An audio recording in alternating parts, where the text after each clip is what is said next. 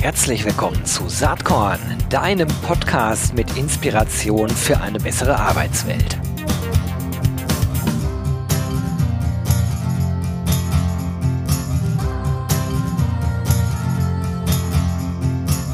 Heute im Saatkorn Podcast habe ich ein interessantes Thema mit einem sehr interessanten Gast. Es geht nämlich um das Thema E-Sports. Und am Start habe ich heute Timo Schöber. Und Timo ist Experte in dem Gebiet ähm, und beschäftigt sich, äh, glaube ich, schon länger damit. Er hat auch ein nicht ganz unumfangreiches Buch dazu geschrieben ähm, mit dem schönen Titel Bildschirmathleten. Äh, Timo, ganz, ganz herzlich willkommen hier im Saatkorn Podcast. Ja, hallo, moin, moin, wie wir in Flensburg sagen und vielen Dank für die Einladung. Sehr cool, ja. Mich freut es total, dass es geklappt hat. Das ist ja echt ein spannendes Thema. Und äh, vielleicht fangen wir einfach mal damit an. Erzähl doch mal, wie du eigentlich äh, zum E-Sport gekommen bist. Ich bin zum E-Sport gekommen. 1998 hat das so ein bisschen oh, angefangen wow, bei mir. Schon lange her. Das ist schon sehr lange her. Und da war E-Sport auch weit weg von dem, was wir heute darunter verstehen. Und los ging das bei mir. Wir hatten bei uns in der Nachbarschaft, in einem, in einem benachbarten Stadtteil, hatten wir einen PC-Treffpunkt. Der hieß tatsächlich so. Also es gab damals auch noch keine fancy E-Sport-Namen. Und da haben wir uns mit äh, den Jungs aus der Klasse getroffen und äh, Videospiele zusammengespielt. Übers Netzwerk, weil das Internet war halt zu der Zeit auch noch nicht so verbreitet in Privathaushalten. Und angefangen hat das bei mir mit StarCraft. Das ist ein Echtzeitstrategiespiel und genau, und so bin ich dann immer weiter im, im E-Sport so ein bisschen haften geblieben.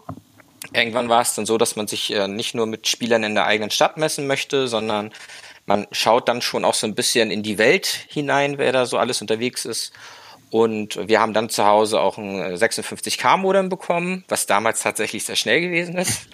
Und ein bisschen später dann auch DSL, als es dann erhältlich gewesen ist. Und ähm, so bin ich dann über die Zeit ähm, immer ein bisschen weiter aufgestiegen, auch in den Ligen und äh, in, in den Wettbewerben, die es äh, in dem Bereich gab und äh, habe mich immer weiter versucht zu verbessern. Ähm, Gerade auch, wenn man im Echtzeitstrategie-Genre gegen Spieler aus Südkorea zum Beispiel spielen kann übers Internet, ist das, äh, war das ein enormer Mehrwert, auch was die Lernkurve anging.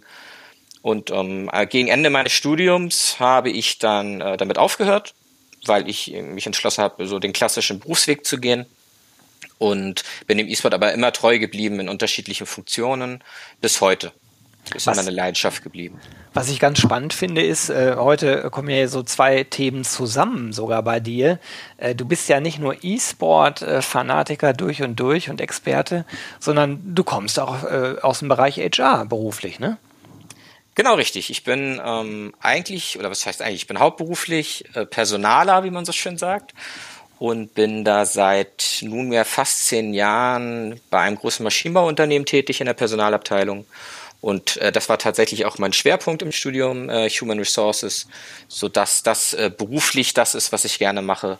Und genau, bisschen den Schwerpunkt aus Personalcontrolling inzwischen, weil ich Zahlen ganz gerne mag. Aber wir machen bei uns am Standort, äh, sind wir zuständig für mehrere hundert Mitarbeiter zu zweit, ähm, weil das ein Außenwerk ist. Wir haben auch zent zentral bei uns in, der, in, in einem Hauptstandort einiges organisiert natürlich. Aber nichtsdestotrotz bleibt natürlich, wenn du ein Außenwerk bist, äh, viele Aufgaben auch übrig, ähm, die du natürlich dann zu bewältigen hast. Genau. Ja, sehr cool. Also wir werden nachher auf HR nochmal äh, zurückkommen, denn schließlich äh, soll es heute hier um E-Sports äh, im Kontext von Employer Branding und Personalmarketing gehen. Aber bevor mhm. wir zu dem Thema kommen, soll es ja durchaus Menschen geben, wie äh, meiner einer, der gar nicht so viele Bezugspunkte zum äh, Gamen äh, oder zu E-Sports hat. Äh, mein größter Bezugspunkt ist mein Sohn, der ist 16 und verbringt sehr viel Zeit damit. Aber ähm, Timo, vielleicht erklärst du uns einmal, was versteht man denn eigentlich unter E-Sports und wie grenzt man das von Gaming ab? Ich glaube, dass E-Sports eine Schnittmenge von Gaming ist. Ist das richtig? Das ist richtig, ja. Ähm, vielleicht, ich fange mal vorne an. Ich würde erstmal sagen, E-Sport ist das wettbewerbsorientierte Spielen von Videogames, also quasi die Wettbewerbsorientierung im Gaming, wenn du so möchtest. Und es gibt da ähm, unterschiedliche Definitionsmerkmale von beiden Begriffen, die da auch eine deutliche Abgrenzung schaffen zwischen, zwischen E-Sport und Gaming. Nichtsdestotrotz ist es natürlich so, dass du beim E-Sport digitale Spiele spielst, was Gaming ist und demzufolge gibt es natürlich Schnittmengen, das ist ganz logisch. Aber E-Sport geht eben weit darüber hinaus, was man unter dem, unter dem Begriff Gaming versteht. Beim E-Sport hast du Trainingspläne. Es geht primär um Leistung im E-Sport. Das heißt, es geht darum, Wettbewerbe zu spielen und auch immer besser zu werden. Das heißt, du hast diesen klassischen Leistungssportcharakter im E-Sport. Ähm, es geht immer darum, sich zu verbessern, ähm, die Fähigkeiten auszubauen. Es geht viel darum, sich mit den Videospielen zu beschäftigen. Bedeutet viel lesen, was ist aktuell gut spielbar. Videospiele verändern sich durch Patches, also Aktualisierung quasi ständig. Und wenn du im E-Sport ganz oben mit dabei sein möchtest, ist ein ganz großer Teil des, des E-Sports, dass du liest, was ist gerade gut in einem Spiel, was wird im nächsten Patch besser, was wird schlechter, wie muss ich und, und wenn ich ein Teamspiel spiele, wie müssen mein Team und ich uns darauf einstellen und vielleicht auch Dinge überdenken. Es geht um Ausgleichssport, es geht um Analysen von Gegnern und von Turnieren. Das ist ein ganzer Rattenschwanz, der da dran hängt, äh, um, um E-Sport vom Gaming abzugrenzen. Naja, aber die Abgrenzung wird schon deutlich. Man könnte sagen, es ist der Wettbewerbsgedanke und auch vielleicht die professionelle Haltung dahinter, sich immer weiter zu verbessern. Und ähm, ich hatte mir so ein bisschen versucht, Zahlen anzuschauen. Übrigens, äh, da kann ich empfehlen die Seite game.de. Äh, da findet man ganz tolle Marktstatistiken. Ähm, mhm. Und äh, da habe ich zumindest gesehen, es gibt 34 Millionen Gamer in Deutschland alleine und 8 Millionen sind äh, davon E-Sport-Enthusiasten, äh, also die wirklich intensiv äh, E-Sport betreiben. Durchschnittsalter fand ich erstaunlich hoch, 37,5 Jahre. Äh, aber bei den 14- bis 25-Jährigen, da spielen äh, über 70 Prozent äh, der Leute in dem Alter.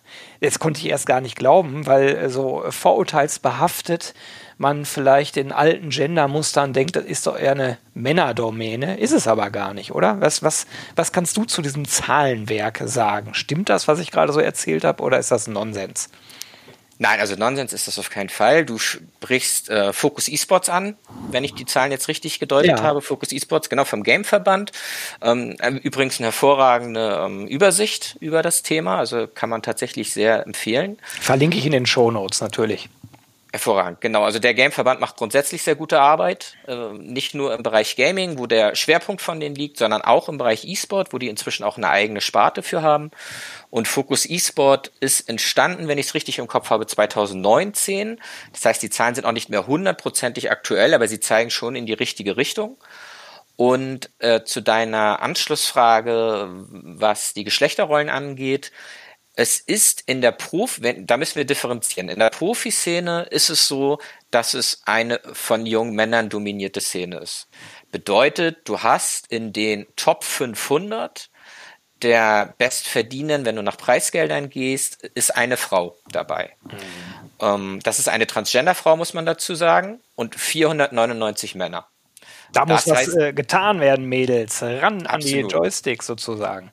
Genau, absolut. Aber, und jetzt kommt der Punkt, ähm, im Breiten- und Amateursport und was das gesellschaftliche Engagement für den E-Sport angeht, das heißt die politische Arbeit, das Thema voranzubringen in der Gesellschaft und sichtbarer zu machen, äh, Akzeptanz zu schaffen für das Thema, auch mit Medien und der Presse zusammenzuarbeiten, da sehen wir eine sehr heterogene Landschaft im E-Sport, nicht nur was Geschlechter angeht, sondern generell was, was Menschen angeht, ähm, wenn du irgendwelche Merkmale nimmst, die Menschen voneinander unterscheiden, äußerlich oder auch emotional, dann spielt das im E-Sport generell keine Rolle, weil E-Sport eben eine sehr heterogene und weltoffene, ähm, weltoffenes Phänomen ist.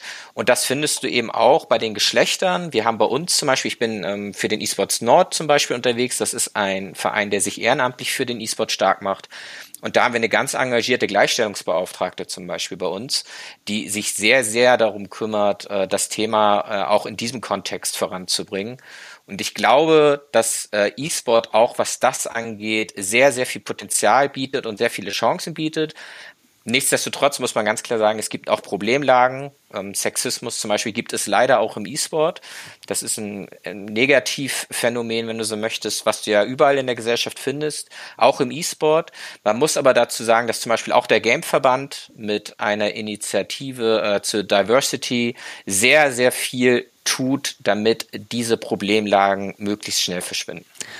Naja, man kann ja den Eindruck haben, dass das ganze Diversity-Thema, zumindest bei dem, was du zuerst gesagt hast, eigentlich ganz groß geschrieben wird. Ne? Diversity ist wahrscheinlich eher ein HR-Begriff. Weiß nicht, ob das äh, in der Gaming-Szene selbst so verwandt wird. Aber mir war bis heute gar nicht so bewusst, dass es so divers aufgestellt ist. Und das ist natürlich interessant, vielleicht auch ähm, eine ganz gute Überleitung, wenn wir jetzt so ein bisschen verstanden haben, worum es eigentlich geht, äh, hin zu unserem Themenfeld Employer Branding und Personalmarketing. Denn es geht ja da um die Erreichung von Zielgruppen, äh, insbesondere oft auch junger Zielgruppen. Und äh, die findet man natürlich in diesem Bereich en masse.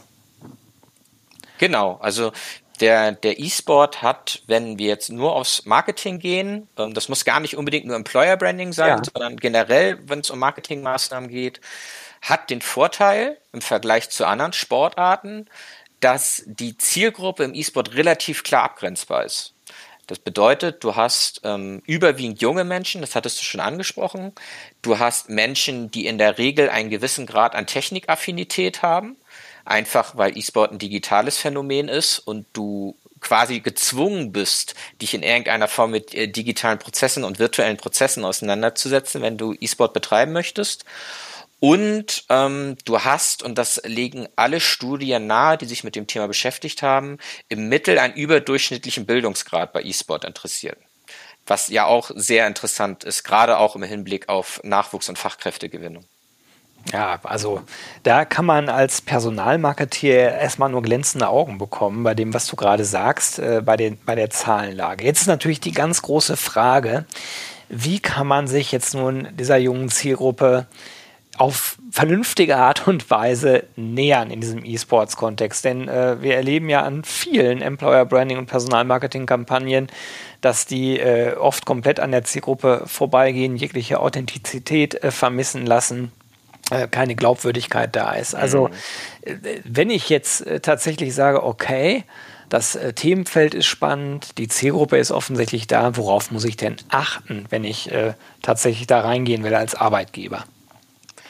Den ersten wichtigsten Punkt hast du schon gesagt, das ist Glaubwürdigkeit. Mhm. Im E-Sport gab es in der Vergangenheit schon viele Versuche von Unternehmen in diesen Markt reinzukommen, ohne sich vorher intensiv damit zu beschäftigen. Ein Klassiker ist, dass E-Sport und Gaming als Begriffe miteinander vermengt werden. Oh, ich hab da viele haben wir Gott sei Dank hier schon mal nicht gemacht. Ein Segen. ja, genau, das ist schon mal hervorragend. Aber ich erinnere mich an eine Kampagne, da stand ganz groß, Gaming ist Sport. Weil die eben mitgekriegt haben, dass es ja in dem E-Sport, im politischen Diskurs ein großes Thema ist, ist E-Sport äh, als Sport zu werten, ja oder nein? Das wird sehr viel diskutiert. Und da wollten sie eben mit reingehen äh, in die E-Sport-Szene und sagen, wir stehen an eurer Seite, Gaming ist Sport. Und da haben natürlich die E-Sportler gesagt, nein, nein, Gaming ist nicht Sport, sondern E-Sport ist Sport. Und Gaming und E-Sport sind ja gar nicht das Gleiche. Und das war natürlich gut gemeint von dem Unternehmen, da den Schulterschluss zu suchen. Aber im Endeffekt haben sie natürlich direkt mit nur diesem einen Slogan gezeigt, dass sie sich mit dem Thema eigentlich gar nicht beschäftigt haben. Und das ist der größte Fehler, den man machen kann, weil die E-Sport-Szene eine Szene ist, die sehr gut vernetzt ist, die sehr viele eigene Medien auch hat, also Newsseiten zum Beispiel, Szene-Seiten, Foren und so weiter, und die auch sehr direkt ist in der Kommunikation. Das heißt, wenn da etwas nicht so läuft, wie es laufen sollte, wird das sehr glasklar kommuniziert aus der Szene heraus dem muss man sich bewusst sein. Das heißt, wenn ich in den E-Sport rein möchte als Unternehmen, ist der wichtigste Punkt, ich muss mich vorher mit dem Thema beschäftigen. Da kann es auch helfen, sich mit Leuten zu unterhalten, die sich damit auskennen, die vielleicht äh, auch wissen, wovon sie sprechen. Es kann helfen, sich auf Szene-Seiten ein, ein bisschen was durchzulesen, vielleicht auch Artikel durchzulesen. Und ähm, dann äh, kann man überlegen, über welche Kanäle zum Beispiel man reingehen möchte, wie die Ansprache sein soll und so weiter. Also dann schon so ein bisschen auch in die, in die, in, vielleicht auch in die Markenbildung gehen. Aber der wichtigste Punkt vor allem anderen muss sein Glaubwürdigkeit. Und Glaubwürdigkeit entsteht nur, wenn ich mich ergebnisoffen und ehrlich mit dem Thema beschäftige. Ja, ja, das, äh, das ist äh, wenig überraschend jetzt für äh, die Hörerinnen und Hörer des äh, Podcasts, weil Employer Branding an sich halt äh, nur funktioniert, wenn es authentisch ist. Aber so ist was jetzt äh, hier der zentrale Punkt ist, authentisch für die Zielgruppe, um die es dann geht. Und ähm, das ist wahrscheinlich schwierig äh, für Leute äh, jetzt äh, am Reißbrett irgendwie so eine Kampagne sich zu überlegen. Am besten ist es, wie du gerade schon sagst, sich mit Expertinnen und Experten kurz zu schließen. Äh, einer davon bist ja Du, äh, wenn wir jetzt mal sozusagen über verschiedene Kampagnen sprechen, hast du denn ein paar Kampagnen im Kopf, die du gut fandest, die Arbeitgeber gemacht haben? Also die schlechten braucht man mit Namen nicht zu nennen, aber die guten, die kann man ruhig auch mit Namen benennen, weil äh, das ja dann auch ein Lob ist. Hast du da irgendwelche Beispiele in petto? Ja, also es gibt natürlich ähm, Unternehmen, die schon sehr lange dabei sind. Ein Unternehmen, das mir einfällt, ist Alternate.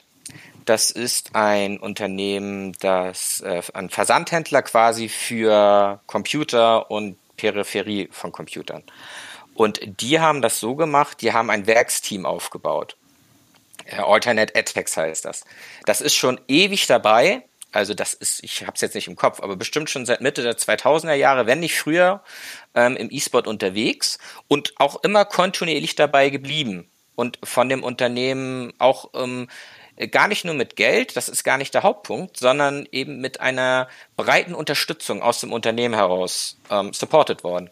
Und das finde ich ist zum Beispiel ein geeignetes Instrument gewesen, um in der E-Sport-Szene positiv besetzt auf sich aufmerksam zu machen. Ähm, also das wird mir als erstes einfallen. Und diese, diese Werksteam-Thematik zum Beispiel äh, findest du im E-Sport immer mehr. Ähm, gar nicht unbedingt, weil die Unternehmen damit ähm, Geld verdienen möchten durch Teams, also zum Beispiel durch Preisgelder oder ähnliches, sondern da geht es in erster Linie darum, ähm, direkt sichtbar zu werden für die Zielgruppe. Und da ist Alternate AdText, das kann ich den Zuhörern nur empfehlen, sich äh, das Team vielleicht einmal anzuschauen, ein Paradebeispiel, wie es gehen kann. Ich denke, das packen wir auch in die Shownotes rein. Vielleicht kannst du mir da nochmal einen Link zukommen lassen. Das mache ähm, ich. denn von guten Beispielen lernt man ja immer Gern. Ich habe ähm, kürzlich äh, auf Clubhouse auch eine Session dazu gemacht und da war ich extremst überrascht. Da wurde der Landmaschinenhersteller Grimme erwähnt. Sagt dir hm. das was in dem Kontext? Ja, das wird wahrscheinlich was mit dem Farming Simulator ja, zu tun ganz haben. Genau. Ja. Ähm, das ist tatsächlich, äh, viele werden es belächeln. Ich bin auch ganz ehrlich zu dir. Ich habe das bis vor, ich sag mal so einem halben Jahr als E-Sport-Titel nicht sehr ernst genommen, der ja. Farming Simulator, äh, weil man denkt einfach, da wird Traktor gefahren. Ähm, da muss ich tatsächlich äh, zu, zu ja meiner Erleichterung in dem Fall eigentlich äh, gestehen, dass das ein E-Sport-Titel ist, zweifellos. Ich habe mir E-Sport-Wettbewerbe äh, dazu angesehen. Und wenn natürlich ein, ähm, wenn natürlich ein Unternehmen, das sowieso in diesem Segment unterwegs ist, ähm, sich einen Titel aussucht, der zu den eigenen Produkten und zu der eigenen Lebenswirklichkeit passt, dann ist das natürlich auch ein gutes Beispiel, wenn du, auch da gilt es, aber das hast du ja gesagt, dass es Grundvoraussetzung ist, wenn du glaubwürdig, mit Glaubwürdigkeit daran gehst. Aber natürlich, da macht Sinn. Da erreichst du natürlich genau die Zielgruppe, die sich ohnehin für das interessiert, mit dem sich dein Unternehmen beschäftigt. In dem Fall eben äh, Landwirtschaftsmaschinen. Ähm, ich habe übrigens äh, so eine Begrifflichkeit heute gelernt, äh, die kannte ich vorher nicht. Ich weiß gar nicht, ob die typisch für äh, eure Szene ist letzten Endes oder ob das eigentlich ein Marketingbegriff ist und ich muss zu meiner Schande gestehen, ich kannte ihn nicht. Es geht nämlich um endemische und nicht endemische Unternehmen. Mhm. Sagt ihr das was? Das sagt mir was, ja. Erklär doch mal für die Zuhörerinnen und Zuhörer, was dahinter steckt. Ja, also ein endemisches Unternehmen ist ein Unternehmen, das in dem Markt zu Hause ist. Bedeutet, im E-Sport wäre ein endemisches Unternehmen, das in den Markt eintreten möchte, ein Unternehmen, das zum Beispiel Computer herstellt, weil E-Sport auf Computern gespielt wird. Oder ein Unternehmen, das Gaming-Mäuse produziert. Oder, ja, oder wie eben äh, Alternate, ne? Die sind ja oder Alternate, ne? genau. Ja. Alternate ist ein typisches endemisches Unternehmen. Das ist ein Versandhändler, der die Produkte zur Verfügung stellt und verkauft, die E-Sportler benötigen, um spielen zu können. Und ein nicht endemisches Unternehmen wäre ein Unternehmen, das in diesem Markt in erster Linie nicht zu Hause ist. Das wäre also zum Beispiel ähm, Audi als Hersteller von Kraftfahrzeugen, sponsort mit Astralis eines der größten E-Sport-Teams der Welt. Audi hat aber mit E-Sport jetzt im ersten Schritt ja eigentlich gar nichts zu tun, weil sie Autos herstellen. Und das wäre dann eine nicht endemische Marke. Genau. Ähm, muss ich nochmal klären, ob das jetzt hier Fachchinesisch ist aus dem E-Sports-Bereich? Ich glaube nicht. Ich glaub, es Nein, das ist auch in der Forschung. Also ich mache auch relativ viel in der Forschung und da ist das auch ein ganz normaler Begriff, der, der verwendet wird, auch wenn gar nichts mit E-Sport zu tun hat. Dann habe ich mich gerade ein bisschen blamiert, aber das gehört manchmal auch mit dazu. Man, man kann nicht alles wissen, es geht uns allen so. genau. Ich fand übrigens auch spannend, äh, es gibt auch ganz andere äh, Angänge. Ich, ich habe gerade die Beratung Accenture im Kopf. Und was die gemacht haben, die haben sich äh, unter dem Label Profiles einen Blick ins Leben von E-Sports äh, Professionals äh, äh geleistet. Und zwar mit äh, Rocket Beans zusammen. Rocket Beans kennt man, ne? die machen mhm. viel im Bereich äh, Gaming und die haben einen Moderator von Rocket Beans zu ähm, E-Sports Pros geschickt, die dann über ihr, ja, über ihren Job da berichtet haben. Und mhm. dann hat Accenture angefangen äh, zu sagen, welche Skills und Kompetenzen denn bei diesen äh, Pros besonders ausgeprägt sind und haben dann wiederum gesagt, äh, das sind durchaus Skills, die nicht nur im virtuellen äh, Kontext eine Rolle spielen, sondern auch im realen äh, Leben natürlich und insbesondere auch im äh, Beratungsdasein bei Accenture selbst. Ne? Das ist so ein bisschen die Story, ist auch verankert auf deren Karriere-Website, werde ich auch in die mhm. Shownotes reinpacken. Was hältst du denn von so einem Angang? Den finde ich in erster Linie, äh, im ersten Schritt ist ein guter Ansatz, mhm. weil du eben mit den Menschen direkt kommunizierst und sprichst und ähm, versuchst darüber einen Link herzustellen. Ähm, das finde ich äh, ist ein sehr, sehr guter Ansatz. Ich finde es auch schön, ähm, und das ist ein Punkt, den du mit angesprochen hast, dass sie darauf eingehen, welche Fertigkeiten und Fähigkeiten ein E-Sportler benötigt, um E-Sport betreiben zu können. Und das ist ja ein ganzer äh, Blumenstrauß an Fähigkeiten von denen du sehr, sehr viele, und du hattest es gesagt, eben auch in die, in die, ins Unternehmen zum Beispiel oder auch in andere Lebensbereiche übertragen kannst. Insofern finde ich den Ansatz sehr, sehr lobenswert. Lass uns da mal bleiben bei den Fähigkeiten und Skills, denn ich selbst bin vierfacher Vater. Äh, jetzt habe ich äh, einen Sohn, der recht viel spielt und drei Mädels, die da nicht so unterwegs sind irgendwie. Aber ich kenne natürlich viele Eltern, die sich tierisch Sorgen machen, weil ihre ähm, Sprösslinge irgendwo im virtuellen Nirvana zu, verschwinden, äh, zu verschwinden drohen. Und ich kenne auch persönlich ein, zwei Fälle, wo das Suchtpotenzial der Games halt so hoch ist, dass die Leute da gar nicht mehr rauskommen. Also, mhm. wie, wie, stehst du dazu? Das ist ja wahrscheinlich der größte Vorbehalt, der immer in diesem Gaming, äh, vielleicht auch E-Sports-Kontext überhaupt auf den Tisch kommt, oder? Genau, also das ist ein, eins der klassischen Vorurteile, wobei es, das muss man ehrlicherweise sagen, auch nicht unbedingt hundertprozentig ein Vorurteil ist, weil da ist schon ein bisschen was dran. Ähm, man muss aber auch da differenzieren. Also im E-Sport ist die Suchtgefährdung nicht null, aber fast null, weil eben mit dem E-Sport viel einhergeht, was mit dem eigentlichen Spiel nichts zu tun hat. Deswegen, äh, wir, oder ich bin immer jemand, der sagt, ähm, wenn du 16 Stunden am Tag Fortnite spielst, dann spielst du exzessiv, ja, aber das hat nichts mit E-Sport zu tun. Das ist eher das Gegenteil von E-Sport, weil du wirst auch nicht besser dadurch, wenn du das so machst. Ähm, wenn wir beim Gaming sind, äh, kann ich die Argumentation nachvollziehen. Es gibt äh, je nach Studie, ähm, also die unterscheiden sich da teilweise sehr stark in ihren Zahlen, aber ungefähr zwei Prozent der Videospieler sind stark suchtgefährdet. Das bedeutet nicht automatisch, dass sie süchtig sind. Das bedeutet aber, dass sie die Veranlagung dazu haben, auf diese Reize, die die Videospiele ähm, den Spielern geben, mit Suchtverhalten zu reagieren. Und diese Menschen müssen natürlich abgeholt werden.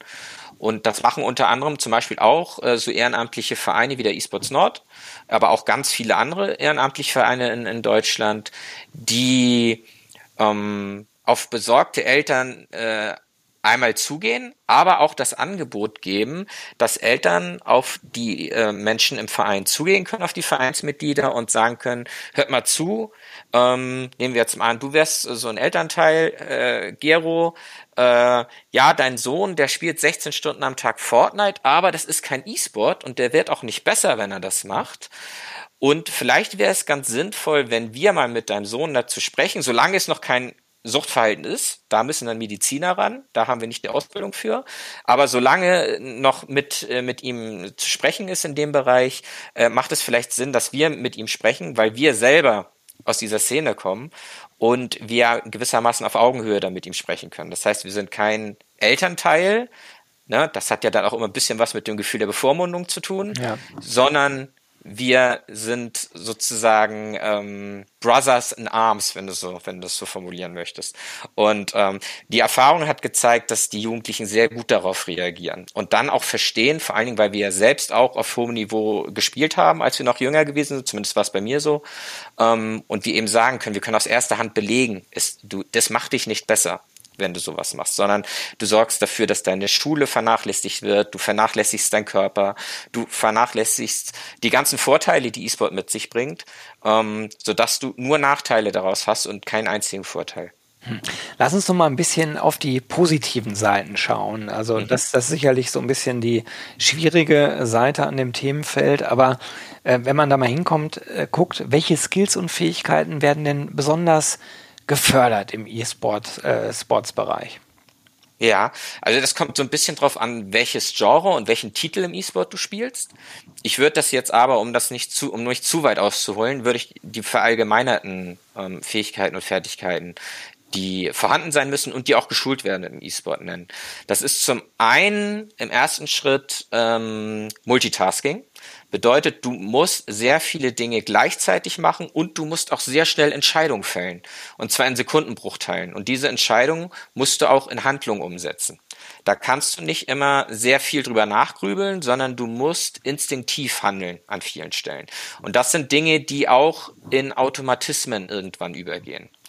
Und das heißt, E-Sportler sind dazu in der Lage, schnell gute Entscheidungen zu fällen, die zu einem guten Ergebnis führen. Schließlich wollen sie das Spiel gewinnen und sind in der Lage, viele Dinge gleichzeitig zu machen. Ähm, dann ähm, schult E-Sports auch so Aspekte wie Analysefähigkeiten. Ich hatte es eingangs erwähnt, als E-Sportler verbringst du sehr viel Zeit damit, Dinge zu analysieren und dich auch mit Zahlen zu beschäftigen. Das können E-Sportler gut. Das heißt, sie sind dazu in der Lage, ähm, Stärken und Schwächen und ähm, Fehler und richtig Laufendes von Sachverhalten zu analysieren und auch in einen Kontext zu stellen und äh, sicher einzuschätzen. Das können E-Sportler auch gut. Dann gibt es so Aspekte, ähm, die auch ein bisschen physischer Natur sind. Also ein Profi-E-Sportler schafft bis zu 400 Aktionen pro Minute. Bedeutet, er bedient 400 Mal in der Minute Maus und Tastatur ähm, mit, mit Eingaben. Das sind ungefähr sieben pro Sekunde. Äh, du kannst dir vorstellen, das ist sehr, sehr schnell. Also selbst eine, also jemand, der schnell tippen kann. Mit Mühe eine pro Sekunde, schätze ich jetzt mal. ja, das kann gut sein. Also gerade auch wenn man schnell tippt, selbst wenn man schnell tippt, ist das ungefähr vielleicht die Hälfte. Ähm, aber da muss man schon sehr schnell tippen. Und das ist etwas, was E-Sportler auch können. Das heißt, sie können sehr schnell äh, Dinge umsetzen, ähm, auch physisch. Also sie sind äh, feinmotorisch sehr, sehr gut geschult. Und ähm, die Hand-Augen-Koordination bei E-Sportlern ist sehr gut. Das heißt, ähm, du kannst dir vorstellen, das betrifft jetzt nicht nur sogenannte äh, Shooter, also so ein Spiel wie Counter-Strike, wo du halt auf den Gegner zielen musst oder Fortnite, äh, ein Battle Royale-Spiel, sondern da geht es auch um Strategiespiele. Du musst eben schnell Dinge anklicken und an der richtigen Stelle klicken, wo eine entsprechende Handlung passieren soll. Ähm, das können E-Sportler auch gut. Dann ähm, hast du bei E-Sportlern in der Regel eine hohe intrinsische Motivation. Bedeutet, E-Sportler machen das, was sie tun, mit Leidenschaft und gerne. Und ähm, da stecken sie viel Zeit rein. Und du hast eben dieses, äh, Leist, diese Leistungssportler-Mentalität, die man auch aus dem Leistungssport kennt. Also ich kenne es zum Beispiel vom Handball äh, aus meiner Jugend. Ähm, du hast den Drang, immer besser zu werden, jeden Tag besser zu werden als den Tag davor und bessere Ergebnisse zu zielen, erzielen. Und das ist natürlich auch ein Wert, der für ein Unternehmen Gold wert sein kann, wenn du Mitarbeiter hast, die sich eben nicht mit dem zufrieden geben, was sie schon können, sondern die kontinuierlich und immer bereit sind, an sich zu arbeiten. Ähm, und dann hast du natürlich so Hard Facts, sag ich mal, äh, eine Technikaffinität zum Beispiel, hatte ich auch eingangs erwähnt. Das heißt, du hast Menschen, die die Tools der Digitalisierung in der Regel sehr gut beherrschen, einfach aus dem Grund heraus, weil sie sich in ihrem Hobby und ihrer Leidenschaft und vielleicht auch, wenn sie semi-professionell oder professionell spielen, mit ihrem zeitweise dann auch Beruf mit diesen Dingen beschäftigen. Das vielleicht so als kurzer Umriss der wichtigsten Punkte. Super facettenreich und äh, sicherlich ein Fundus für viele ähm, HRlerinnen und HRler bei der Suche nach neuem qualifizierten Personal. Da könnte man jetzt noch stundenlang weiterreden, weil das nächste Thema, was ich anschließen würde, wäre sowas wie äh, Assessment äh, Center im E-Sport-Kontext. Hm. Aber das schaffen wir nicht mehr in dieser Session. Okay. Ähm, die halbe Stunde ist leider fast schon rum. Ich finde es auch schade. Wir haben uns gerade so schön warm geredet und es ist wirklich ein spannendes Thema. Aber ja. für alle, die jetzt mehr wollen, äh, den äh, sei Timo Schöbers Buch Bildschirmathleten, das Phänomen E-Sports äh, ans Herz gelegt, wird verlinkt in den Show Notes. Und eine glückliche Person, die jetzt zuhört, die kann es auch gewinnen. Und äh, wie läuft das?